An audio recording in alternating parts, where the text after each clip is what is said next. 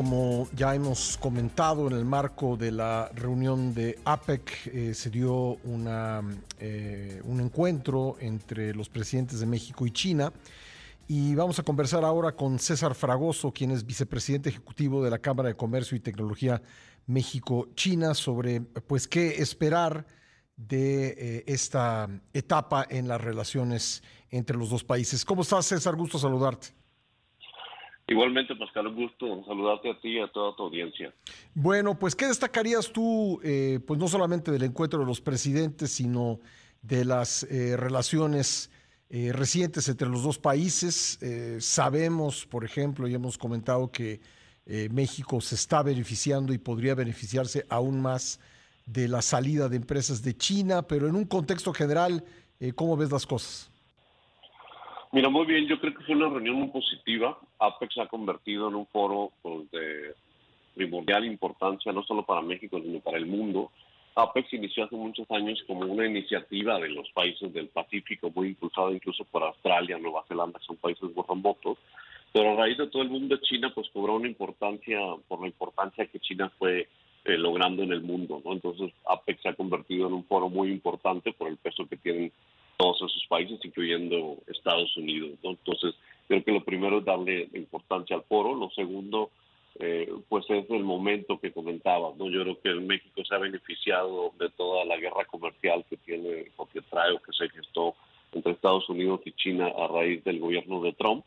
Eh, y que de alguna manera pues nosotros tenemos que estar eh, siguiendo cómo se da esa relación entre China y Estados Unidos para poder seguirnos beneficiando. ¿no? Como sabes, hay unas tarifas arancelarias que incluso el gobierno de Trump que no se han quitado y que eso, pues, de alguna manera, ya todos los países y los inversionistas han descontado que no se va a solucionar en el corto plazo. Y de ahí, pues, las decisiones de empresas, no solamente chinas, sino otras asiáticas, inclusive mismas americanas que tienen manufacturas en, China y en Asia, pues han decidido relocalizar su, su ensamblaje o su manufactura eh, en México, ¿no? Entonces yo creo que tenemos que pues seguir entendiendo y seguir siguiendo todas estas conversaciones para ver eh, por cuánto tiempo podemos nosotros seguir beneficiándonos de esa situación.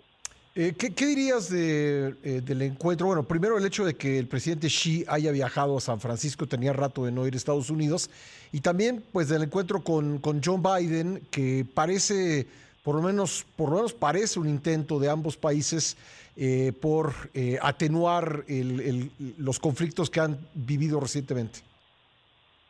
Sí, así es. Pues fíjate, ahora sí que como bien lo mencionas, yo creo que es un buen intento y por lo, por que comentaba, pues son las dos potencias en la actualidad y, es muy importante que, hagan todos los esfuerzos posibles por acercarse. Eh, yo creo que pues fue como tú un buen intento porque no hubo, si te fijas, no hubo una conferencia de prensa conjunta, cada quien dio una opinión Estados Unidos, Biden mencionaba acuerdos, China mencionaba conversaciones, entonces yo creo que pues, se tienen que dar esas iniciativas para que puedan eh, los dos países tratar de acercarse, pero definitivamente las expectativas en general no son muy positivas de lo que se puede alcanzar. No se reiniciaron otra vez las pláticas en temas de armamento, pero pues Estados Unidos trae una disyuntiva ahorita muy fuerte, voy a retomar palabras de un colega mío, Enrique Perret, presidente de la US Mexican Foundation, que nos decía, ahorita en Estados Unidos traen una disyuntiva de considerar a China competencia, que es como lo ven los demócratas, o enemigo, como lo ven los republicanos, ¿no? Entonces, pues esos, ese tipo de encuentros ayudan a que traten de encontrar más una visión eh, de China como competencia, diría yo, porque viéndola como enemigo, pues yo creo que no nos beneficia a nadie, ¿no? Bueno, pues eh, va a ser muy interesante ver qué pasa en los eh, siguientes años en la relación bilateral China-México y también, como tú dices, la relación bilateral eh, China-Estados Unidos. César, te agradezco mucho estos minutos.